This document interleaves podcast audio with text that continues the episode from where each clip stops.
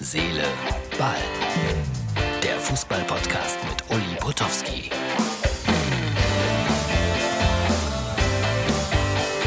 Herz, Seele, Ball. Herz, Seele, Fußball. Der Ball ist äh, im Tor gelandet, für Italien sozusagen. Unfassbares Endspiel, Elfmeterschießen für Italien. Und äh, ja, wir haben die Ausgabe für Montag und es ist jetzt auch schon Montag, so lange hat es gedauert, bis das dieses Endspiel zu Ende war.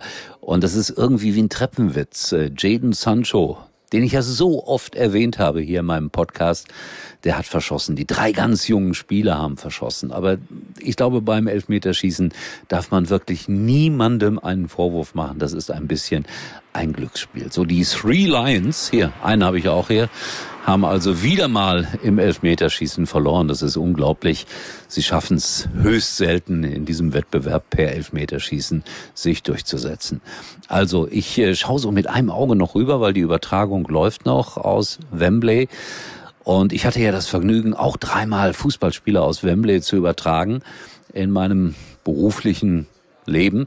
Und es war immer etwas ganz Besonderes, etwas ganz besonders Schönes aus Wembley zu übertragen. Also äh, Italien hat's verdient am Ende. Es war eine erste Halbzeit, die so leichte Vorteile für England hatte.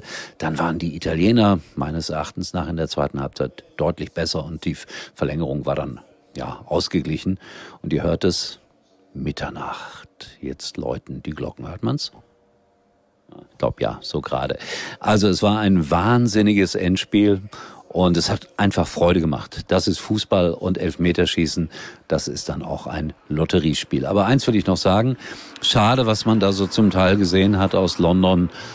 Massen auf den Straßen, Dreck auf den Straßen, kein Abstand, keine Masken.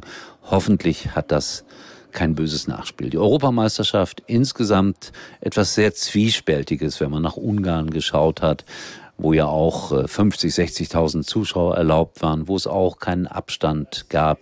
Dann die Geschichte in München, als man nicht die Regenbogenfarben ans äh, Stadion projizieren durfte ja, eigentlich schade dann, dass Hymnen ausgepfiffen wurden von den Engländern, auch heute so ein paar Buhrufe, aber es ging im Grunde genommen noch.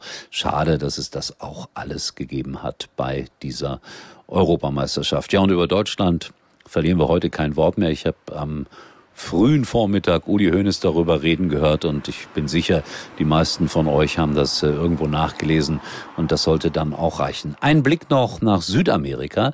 Da gab es ja den äh, Wettbewerb Copa America. Das ist ja sozusagen das Gegenstück zur Europameisterschaft.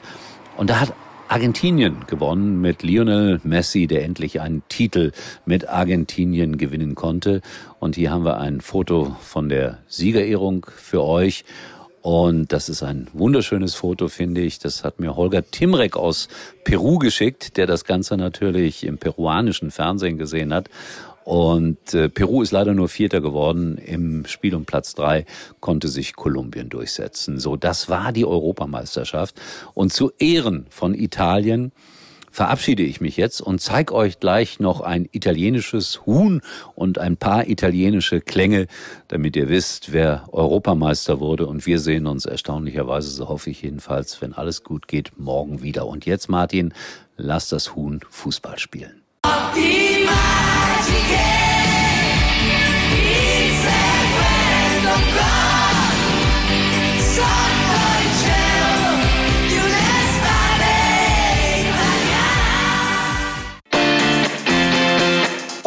übrigens mal Nummer 1 in der Hitparade. Eigentlich können Sie jetzt abschalten.